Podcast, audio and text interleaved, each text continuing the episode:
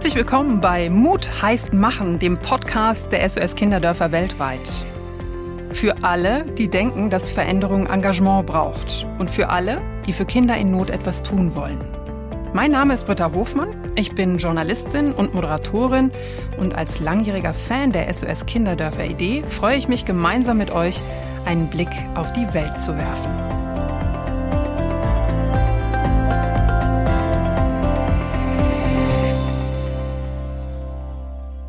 Heute starten wir mit einem sehr interessanten Thema, wie ich finde. Wir beschäftigen uns nämlich mit Frauenrechten.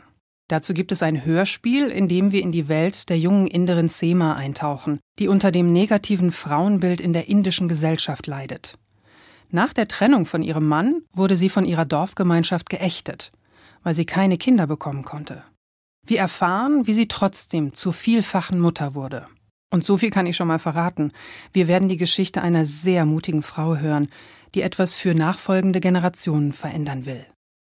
Außerdem spreche ich mit Laura Karasek, der Tochter des Journalisten und Literaturkritikers Helmut Karasek, den bestimmt noch einige aus dem literarischen Quartett im ZDF kennen. Doch im Schatten ihres berühmten Vaters versteckt sie sich definitiv nicht. Sie ist Rechtsanwältin, Schriftstellerin und inzwischen selbst als Moderatorin im Fernsehen zu sehen. Aktuell unter anderem in der Show Die Höhle der Lügen und Zart am Limit auf ZDF und ZDF Neo. Laura will sich selbst in keine Schublade stecken lassen. Vor allem nicht in die Schublade typisch Frau. Und sie setzt sich dafür ein, dass andere Frauen das auch nicht müssen. Ich bin sicher, das wird ein sehr spannender Austausch. Also, lass uns keine Zeit verlieren und in unser Hörspiel eintauchen. Zur Einstimmung habe ich euch aber erstmal ein paar Heimatklänge aus Indien mitgebracht.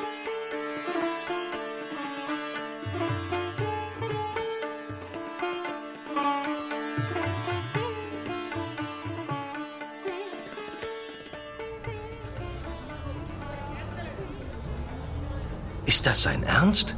Nur weil die Frau alleine unterwegs ist, muss der Kerl sie ja wohl nicht gleich mit seinen Blicken ausziehen. Und jetzt treibt er sich beim Aussteigen auch noch an ihrem Po. Sima schaut sich um. Die Frau in der Sitzreihe neben ihr rutscht weiter in den Sitz. Wer kann's ihr verübeln? Sima sieht sich so unauffällig wie möglich im überfüllten Bus um. Außer ihr sind hier bestimmt ein Dutzend andere Frauen. Und jede von ihnen ist froh, nicht im Fokus von einem der Männer zu sein, die den Bus zu füllen scheinen. Auch Sema wäre gerne unsichtbar. Sie will nicht hier sein. Aber wo sonst? Bei ihrem Ex-Mann Kusch? Wohl eher nicht. Du bist doch eh zu nichts mehr zu gebrauchen. Hört sie immer noch seine herablassenden Worte. Worte, die sich in ihr festgebrannt haben. Vor allem, nachdem sie sie danach noch so oft hören oder spüren musste. Von ihrer Familie, die sie nach der Scheidung widerstrebend aufgenommen hat. Von den Nachbarn, die flüstern. Eine Schande. Andere werden wegen sowas in Brand gesteckt. Sie hat noch Glück gehabt. Wann hat das überhaupt angefangen? Sie und Kusch waren glücklich. Er war so anders. Er wollte sie nicht nur, um Kinder mit ihr zu zeugen. Damals wusste sie nicht mal, ob sie tatsächlich Kinder in diese Welt setzen soll. Denn ein Junge würde der Herrscher über seine Familie werden. Oder könnte sie es besser machen, ihn anders erziehen? Ein Mädchen würde in ihre unterwürfige Rolle schlüpfen, wenn es nicht schon zuvor abgetrieben werden würde. Oder könnte Sema ein Mädchen großziehen, das für ihren heimlichen Wunsch nach einer gleichberechtigten Gesellschaft kämpft? Geradezu rebellische Gedanken, die Sema sich nie getraut hätte, laut auszusprechen. Musste sie auch nicht. Denn Kinder kamen keine. Auch nicht Monate nach der Hochzeit. Und dann zeigte sich, dass Kusch dem Gerede nicht standhielt. Und mit dem Druck von außen wuchs seine Wut auf Sema. Sema versucht sich ihren Weg durch den Bus zu bahnen. An der nächsten Haltestelle muss sie raus. Lieber früher zur richtigen Tür gehen, sonst muss ich noch jemanden zur Seite bitten. Sie schlängelt sich behutsam zwischen den Männern hindurch. Als sie endlich den Fuß auf die Straße setzt, atmet sie erleichtert auf. Cousine Rada wohnt direkt um die Ecke. Wenn Sema an sie denkt, schämt sie sich für die Gedanken gerade eben im Bus. Rada wohnt allein, hat einen Job und ist unabhängig. Ein immer noch aufrührerischer Lebensentwurf in der indischen Gesellschaft. Sema fand ihre Cousine immer toll, ein heimliches Vorbild. Bis heute weiß sie nicht, wie sie es geschafft hat, zu solch einer Frau zu werden. Eine Frau, die kämpft, nicht nur für sich, sondern vor allem für andere und kein Problem damit hat, mit den Konsequenzen zu leben. Als würde es einfach zum Busfahren dazugehören, endet Sema ihre Erzählung. Sie sitzt zusammen mit Rada am Küchentisch. Die Cousine scheint wenig überrascht zu sein. Sie erzählt von einem Interview mit einer indischen Frauenrechtlerin. Die meisten indischen Männer haben beim Heranwachsen zwei akzeptable Frauenrollen gesehen. Die eine ist seine Mutter, die ideale unterwürfige Hausfrau. Und die zweite, wie sie im Fernsehen dargestellt wird, extrem sexy Mädchen, die Liebhaberinnen. Wenn ein Mann einer Frau begegnet, die in keine der beiden Kategorien passt, ist er verwirrt. Wenn dann auch noch Jungen und Mädchen von Kindesbeinen an getrennt werden, weiß am Ende keiner mehr, wie man sich angemessen verhalten soll. Und der Großteil der Frauen schreiben ihren Töchtern vor, was sie anziehen und später wen sie heiraten sollen. Aber eben nur den Töchtern. Die Regeln gelten nicht für Söhne. Diese frauenfeindliche Haltung ist das, was wir bekämpfen müssen. Wir brauchen ein Bildungssystem, in dem Gleichheit gelebt wird. Nicht nur die Gleichheit der Geschlechter, sondern die Gleichheit aller Menschen. Unabhängig von Kaste, Hautfarbe, Religion, Nationalität und Einkommen.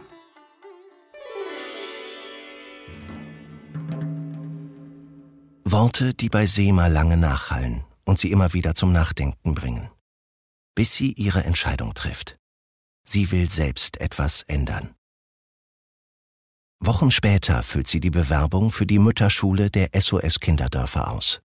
Sie merkt, wie sehr sie diese Ausbildung will, wie sehr sie Kinder unterstützen will, die Hilfe so sehr brauchen.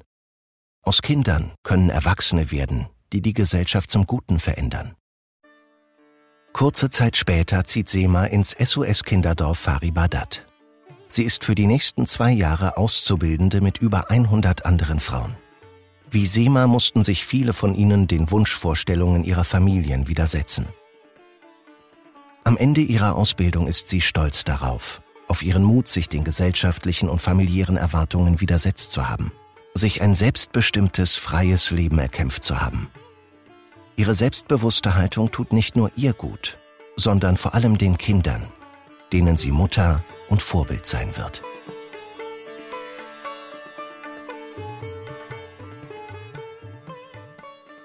Wow, was für eine Geschichte. Der Schritt von Sema war ganz schön mutig. Aber es hat sich ja gelohnt. Ein wichtiger Schritt, der vielen Frauen als Beispiel dienen kann.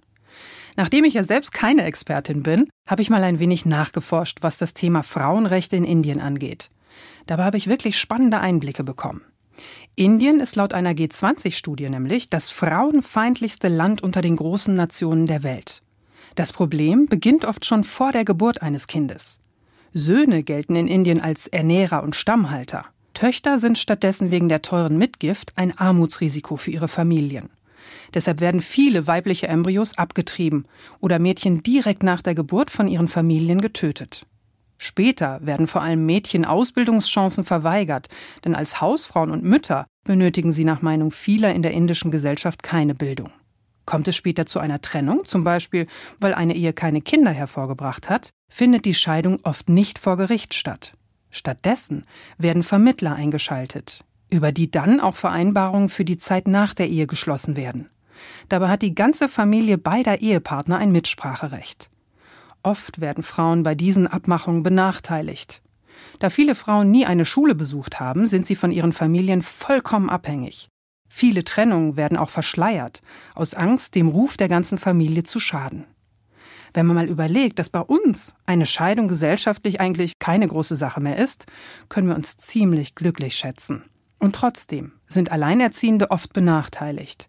Aber zumindest haben Mädchen und Jungen die gleichen Bildungschancen. Zum Thema Frauen und Rollenbilder spreche ich jetzt mit Laura Karasek. Sie hat zwei Abschlüsse in der Rechtswissenschaft, arbeitete als Anwältin in einer Frankfurter Kanzlei und hat bereits ihr drittes Buch veröffentlicht.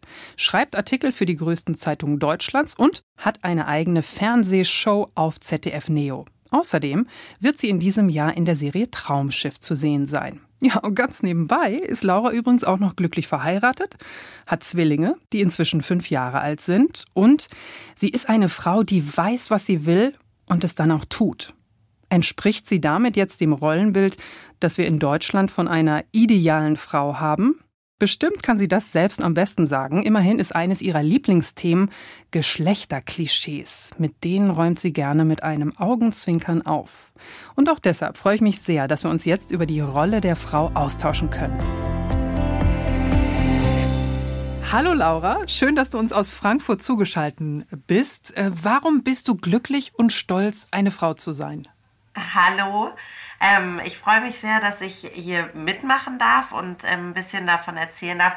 Also ich finde, ähm, ich war eigentlich immer äh, gerne schon ein Mädchen und auch gerne ein, ich bin auch sehr gerne eine Frau.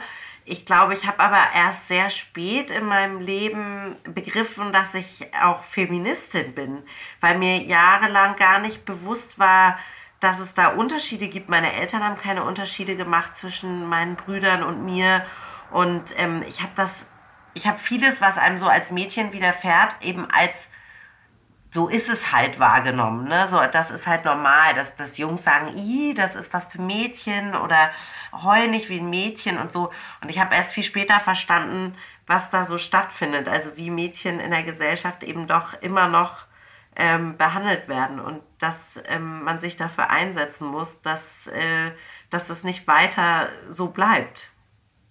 Was genau hat dich denn zu einer Feministin gemacht? Ich habe sechs Jahre lang als Rechtsanwältin in der Großkanzlei gearbeitet und ähm, manchmal wurde man vom Mandanten schon anders wahrgenommen. Also nach dem Motto, äh, ja, ja, Blondie, wir haben es verstanden, ähm, dass ich so gemerkt habe, ah, es, ja, es werden doch andere Regeln für Frauen angewendet als für, für Männer. Es wurde sehr häufig kommentiert, was ich anhabe, wie meine Outfits sind, wie ich aussehe.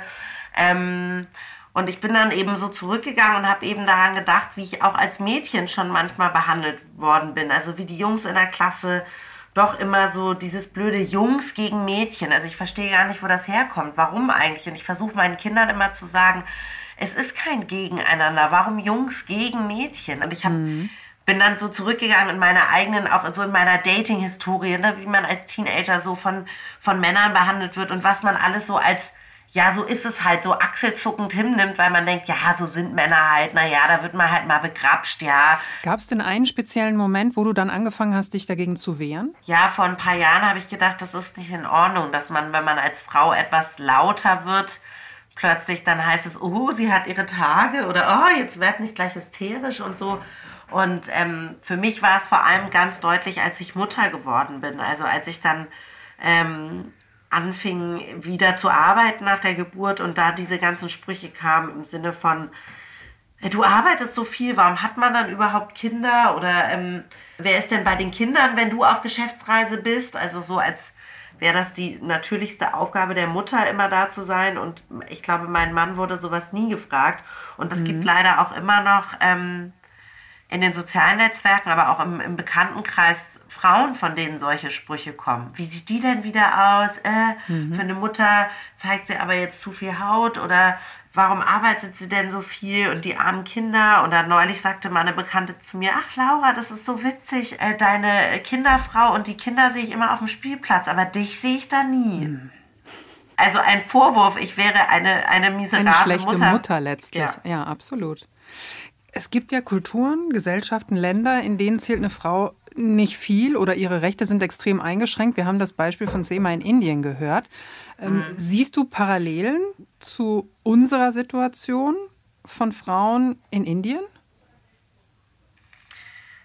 Also es wäre jetzt total ähm, anmaßend, als ob ich da, also ich, ich kann das gar nicht bewerten. Natürlich geht es uns hier oder vielen hier sehr gut und natürlich, ähm, das ist ja auch das ewige Argument, sage ich mal, dieser, dieser Menschen, die dann behaupten, was stellt ihr euch denn so an? Ihr dürft wählen, ihr könnt arbeiten, ihr dürft doch schon alles. Ähm, euch geht's doch gut. Ja, natürlich geht es Frauen in Deutschland prinzipiell gut, weil wir weil wir ja enorm viele Freiheiten haben, aber es gibt eben immer noch so sehr subtile gesellschaftliche Unterdrückungsmechanismen und es gibt, glaube ich, immer noch einzelne ähm, kulturelle Verwurzelungen, was erwartet wird. Ähm, das hat sich leider auch durch Social Media nicht etwa gebessert, sondern finde ich eigentlich noch verstärkt. Ähm, was da für Rollenbilder gezeigt werden, wie ein, ein Mädchen, eine Frau zu sein hat. Ich glaube, das setzt junge Mädchen extrem unter Druck in, in unserer Gesellschaft, wie sie auszusehen haben, wie perfekt sie sein müssen.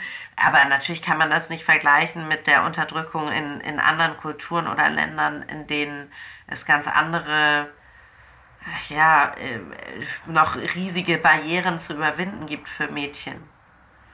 Also ich glaube auch, auf der einen Seite haben wir vielleicht, so wie du gerade die Social-Media-Welt schon beschrieben hast, die ständige Bewertung von allen bewertet zu werden und letztlich ja auch schon fast süchtig zu sein nach Bewertung, ja, nach den Herzen. Und die Jugendlichen, da gibt es ja mittlerweile auch ganz viele ähm, ja, Studien, äh, wollen sich am liebsten nur noch mit Filter sehen und äh, würden sich am liebsten alle umoperieren lassen, gerade so in, in Amerika und so. Es ist äh, ganz fürchterlich. Und dann wiederum äh, eine ganz andere Problematik, wie eben in unserer Geschichte. Ähm, da würde ich vielleicht nochmal anknüpfen wollen. Ist es nicht un emanzipatorisch ausgerechnet Mutter in einem Kinderdorf zu werden? Hausfrauen, Mütter sieht man ja hier nicht unbedingt als Karrierefrauen an. Ich glaube, auch das ist ein Problem. Also diese, diese, auch die Bewertung. Ich, es ist doch total in Ordnung. Ich erlebe das auch in meinem Freundeskreis, dass ich meine Freundin die nicht arbeiten, manchmal das Gefühl haben, sie müssten sich vor mir erklären oder rechtfertigen, weil sie eben sagen, naja, guck mal, ich habe mich für diesen Weg entschieden und ich habe das Gefühl, du verurteilst das, dass ich Mutter geworden bin, dass ich nur mhm. Mutter bin. Ähm, da geht's ja schon los. Warum?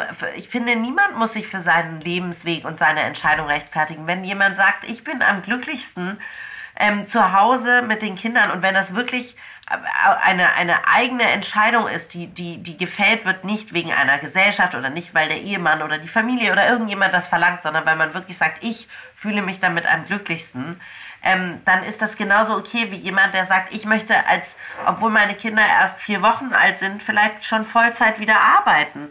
Also mhm. wir müssen doch nicht, wir müssen doch aufhören, wie gesagt, auch Frauen gegenseitig miteinander. Wir müssen aufhören, Frauen immer so ein ja, impliziten Vorwurf zu machen und immer zu sagen, dein Lebensweg ist so nicht richtig. Die, die nicht arbeiten, sind irgendwie, ähm, lassen sich gehen oder machen keine Karriere und sind, sind, sind Muttis und sind irgendwie in den 50er Jahren stecken geblieben. Die, die arbeiten, sind Rabenmütter und karrieregeil. Ähm, die, die sich optisch gehen lassen, sind irgendwie verwahrlost und ja Gott, nach der Geburt sieht sie auch nicht mehr so aus wie früher. Die, die sich aufbrezeln, sind irgendwie Tussis und, und, und billig und sind irgendwie ähm, äh, übertrieben angezogen. Ähm, äh, Frauen, die zu hübsch sind, sind Hohlfritten. Frauen, die zu hässlich sind, sind irgendwie ähm, äh, werden auch dauernd an den Pranger gestellt. Ja, die will ja, die, die, die ist ja nur so, weil sie keinen abbekommen hat. Also es wird dauernd, werden Frauen in diese Rolle gezwungen, sich für ihre für ihre Lebensentwürfe zu rechtfertigen. Du wehrst dich ja ganz bewusst und auch pointiert gegen diese Klischees. Letztlich ja auch für andere Frauen, nicht nur für dich. Ähm, kletterst ja. quasi so aus diesen ganzen Gedankenschubladen. Das hört man dir jetzt auch gerade an, wie, wie leidenschaftlich du, du auch dabei bist. ähm, wie sind die Reaktionen darauf? Äh, oft sind sie sehr positiv und ich merke, dass viele, ähm, viele Frauen da also wenn man sich mal so umhört und eben nach, wenn man diese Sprüche sammelt, was haben Frauen schon erlebt, was haben Frauen schon gehört, wo sind Frauen schon ja angefasst worden, wenn sie nicht angefasst werden wollten, was müssen Frauen so sich anhören, wenn sie ein sehr lebhaftes und, und fröhliches Sexualleben zum Beispiel haben oder so. Ähm, ich, ich, ich mag das immer, wenn dieser Zusammenhalt dann entsteht und man sagt, ja, genau den Spruch kenne ich auch und man so denkt, okay, ich bin nicht verrückt, ich bin damit nicht allein, ich übertreibe auch nicht, sondern ähm, ich möchte ja, ähm, ich möchte ja, es, ist, es geht mir ja nicht darum, ein Gegeneinander zu schaffen, sondern eben ein Miteinander und für mehr Vielfalt und Toleranz zu sorgen, indem man einfach sagt, hey, lasst uns Komplizin sein und lasst uns Frauen nicht auch noch gegeneinander schießen, weil die eine eben vielleicht Mutter ist und die andere nicht, sondern es wäre doch viel toller, wenn wir, wie viele Männer auch, einfach äh, net, noch stärkere Netzwerke bilden würden und zusammenhalten und uns gegenseitig pushen und fördern würden, anstatt dann innerhalb unserer Peer Group immer noch nach den Unterschiedlichkeiten zu suchen und zu sagen, hm, die macht es aber anders als ich, das gefällt mir mhm. aber nicht oder das ist dann aber, das kann dann nicht in Ordnung sein. Also diese uns so oft eingeredete Stutenbissigkeit, ich glaube, die ist, wenn überhaupt, dann auch nur ein Auswuchs des Patriarchats, also ein es ist nicht genug Platz für, für Frauen. Es gibt schon die eine Frau, die Bücher schreibt. Es gibt schon die eine Frau im Panel. Wir haben jetzt schon eine Frau in der Talkshow. Leider können Sie nicht mehr kommen, Frau Karasek. Ja, natürlich fördert so etwas ähm, das Gegeneinander und das wollen wir ja mhm. nicht. Also dass man dann denkt, oh Mist, jetzt gibt es schon die eine Frau, verdammt. Die ich das mal Frau ist schon eingeladen, ja, genau. Mist. Ja, Mist. ich habe zwar inhaltlich was zu liefern, aber äh, geht leider nicht mehr. Geht leider nicht, wir haben schon eine. Ja. Neben acht ähm, Männern. Laura, du hast es eben schon angedeutet, du bist Mama von Zwillingen, einem Jungen, einem Mädchen. Ja. Achtest du in der Erziehung darauf, Klischees zu vermeiden, also ganz plakativ, rosa Puppe, blaues Auto? Ich achte inzwischen sehr darauf. Ich muss sagen, am Anfang fanden wir das natürlich süß, haben wir auch noch richtig blöd alles in rosa und blau gekauft und haben dann aber ähm, habe ich irgendwie gedacht, wie bescheuert. Die Mädchen kriegen immer alle mit Prinzessinnen und die Jungs sind immer stark und kriegen was mit Rittern und Schwertern ich kriege auch oft die Frage gestellt äh, zu meinem Roman, äh, ja, ist das denn auch was für Männer? Auch da reagiere ich dann äh, mit, mit was Lustigem drauf oder sag so, ja, Entschuldigung, nächstes Mal mache ich ein Schwert aufs Cover, damit man auch sieht, dass der Roman nicht nur was für Frauen ist. Also Obacht, ähm, wenn Sie einen Roman von einer Frau lesen, dann verlieren Sie an Testosteron. Ähm, also passen Sie bloß auf. Ähm, meine Mutter ist ganz toll immer schon gewesen und hat, hat immer bei uns Kindern sehr darauf geachtet und jetzt auch bei ihren Enkeln, dass sie sagt, ich verschenke keine Bücher mehr, in denen nur wieder Jungs die, die Hauptrollen spielen. Mhm. Und es mhm. gibt ja diese tollen Studien auch von der Malisa Stiftung und von Maria Furtwängler, eben, dass Frauen ähm, weniger Text in Filmen haben, weniger Rollen, weniger in Büchern vorkommen, viermal so häufig nackt sind in Filmen wie Männer. Äh, selbst wenn sie die Hauptrolle spielen, haben sie weniger Text als eine männliche Hauptrolle. Ähm, auf eine Frau über 50 kommen, glaube ich, im deutschen Fernsehen acht Männer. Also es gibt da so Wunder, ja, also es gibt, ähm, ja.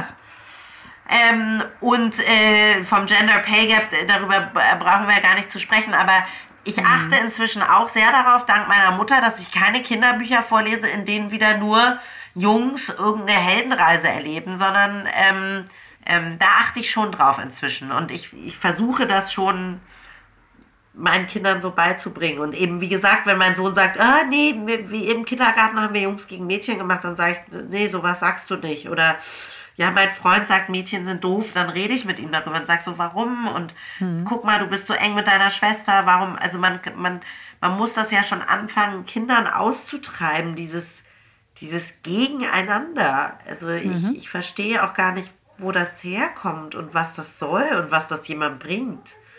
Also bin ich total bei dir. Ich würde vielleicht gerne nochmal anknüpfen. Es gibt so ein schönes indisches Sprichwort. Das heißt, ein Mädchen aufzuziehen ist wie Nachbars Gärten wässern. Jetzt hast du ja auch eine Tochter. Wow. Ähm, was möchtest und wirst du speziell deiner Tochter mit auf den Lebensweg geben oder müssen vielleicht auch? Also ich möchte meiner Tochter das beibringen, was meine Mutter auch versucht hat, mir mitzugeben, nämlich und auch mein Vater ähm, du kannst alles sein, was du willst. Du musst nicht zurückstecken, weil du, weil du eine Frau oder ein Mädchen bist. Du kannst alles genauso erreichen. Sei, sei laut, sei lebhaft, sei wild, trau dich was, lass dir nicht von Jungs und Männern irgendwie was sagen und einreden. Du wärst blöd und schwächer. Natürlich ist das schwer. Ich erinnere mich auch an die Pubertät. Natürlich wollte man da den Jungs gefallen. Ich wollte auch den Jungs gefallen und das ist nicht so leicht, sich davon frei zu machen und zu sagen, ich habe immer gesagt, wenn Menschen mir gesagt haben, ja, du musst dir halt ein dickeres Fell zulegen. Also das wurde mir auch in der Kanzlei noch gesagt. Und da habe ich immer gedacht, warum, warum sagen wir das Menschen? Warum sollen Leute sich ein dickeres Fell zulegen? Wäre es nicht viel schöner, wenn wir alle etwas liebevoller miteinander wären? Also dann bräuchte Absolut. auch nicht jeder ein dickes Fell. Dann könnte man einfach etwas ja, liebevoller und freundlicher sein. Schöne Worte sind das. Laura, an dieser Stelle schon mal vielen Dank für deine Gedanken, deine Erfahrung und vor allem natürlich auch deine Power, diese Klischees aufzubrechen. Wir hören dich aber gleich nochmal. Danke. Wirklich eine tolle Frau, wie ich finde. Zum Glück gibt es solche Leute, die so viel Einsatz zeigen. Das hilft dabei, optimistisch zu bleiben und an eine bessere Zukunft für Menschen in Not zu glauben. Und wenn wir schon beim positiven Denken sind, habe ich gleich noch die Zahl der Zuversicht für euch. Thematisch passend dieses Mal natürlich für Indien. 17.000, das ist sie die Zahl der Zuversicht. Rund 17.000 Kinder, Jugendliche und Erwachsene werden derzeit in Indien durch Bildungsprojekte der SOS Kinderdörfer weltweit unterstützt. Der größte Teil davon sind Mädchen. Warum diese Zahl so wichtig ist? Bildung ebnet den Weg in ein selbstbestimmtes Leben. Frauen können sich besser gegen Bevormundung und Diskriminierung wehren. Langfristig können sie ihre Stärke auch an ihre Kinder weitergeben und so zu einer nachhaltigen Verbesserung der gesellschaftlichen Stellung von Mädchen und Frauen in Indien beitragen. Wie wichtig eine gute Bildung ist, wird besonders deutlich, wenn man weiß, dass 25 Prozent der indischen Kinder keinen Zugang zur Bildung haben. Viele besuchen trotz Schulpflicht den Unterricht nur unregelmäßig, weil sie stattdessen arbeiten müssen. Ein Problem, das beide Geschlechter betrifft.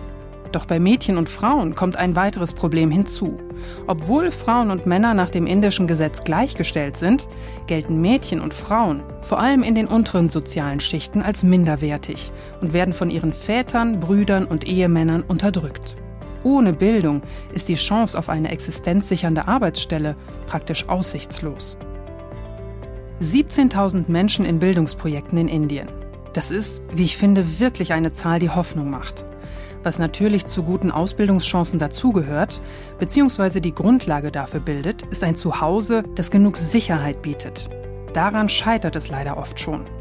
In einem SOS-Kinderdorf kann diese Sicherheit gegeben werden. Und noch mehr. Gut ausgebildete Mütter wie Sema sind nicht nur Bezugspersonen, sondern sie geben Kindern Selbstbewusstsein und vermitteln ihnen, dass Gleichberechtigung kein Privileg, sondern ein unveräußerliches Menschenrecht ist. Auf diese Weise verändern diese Mütter die Gesellschaft. Sie erziehen Generationen, die etwas für sich und andere ändern wollen. Wenn ihr das auch so seht, freuen wir uns natürlich über eure Unterstützung. Ihr könntet zum Beispiel einen Ausbildungslehrgang für eine Kinderdorfmutter finanzieren. Auf unserer Website sos-kinderdörfer.de findet ihr noch mehr Infos dazu. Bisher habe ich noch gar nicht darüber nachgedacht, dass so eine SOS-Kinderdorfmutter nicht nur für ihre Kinder wichtig ist. Auch für sie selbst ist es oft die Möglichkeit, aus einer Notsituation das Beste für sich herauszuholen. Und vor allem ist es auch die Möglichkeit, etwas langfristig zu beeinflussen. Aber bevor ich hier selbst zu emotional werde, übergebe ich lieber das Wort nochmal an Laura. Vielen Dank, Britta. Es war wirklich schön, ein schönes Gespräch und ich glaube, wir konnten heute vor allem mitnehmen, dass wir hier ziemlich privilegiert sind in, in Deutschland und in dieser Kultur, aber trotz allem ist es leider so, dass auch hier immer noch nicht alles perfekt ist und man immer noch was tun kann und viele Menschen auch hier leider immer noch nicht gut behandelt werden. Und deswegen bin ich sehr dafür, dass wir irgendwie unsere Augen und Ohren offen halten und vor allem, das musste ich auch erst selber lernen und man muss es sich trauen und man muss einschreiten, wenn man Ungerechtigkeiten sieht oder hört oder mitbekommt, Mund aufmachen, ja, nicht einfach schweigend hinnehmen, wenn Leute sich sexistisch oder rassistisch oder homophob äußern, bitte was sagen. Drei Ausrufezeichen dahinter. Ja. Absolut. Vielen Dank, Laura, für die klaren Worte, aber natürlich auch generell dafür, dass du heute mit dabei warst. Ich danke dir, dass ich dabei sein durfte.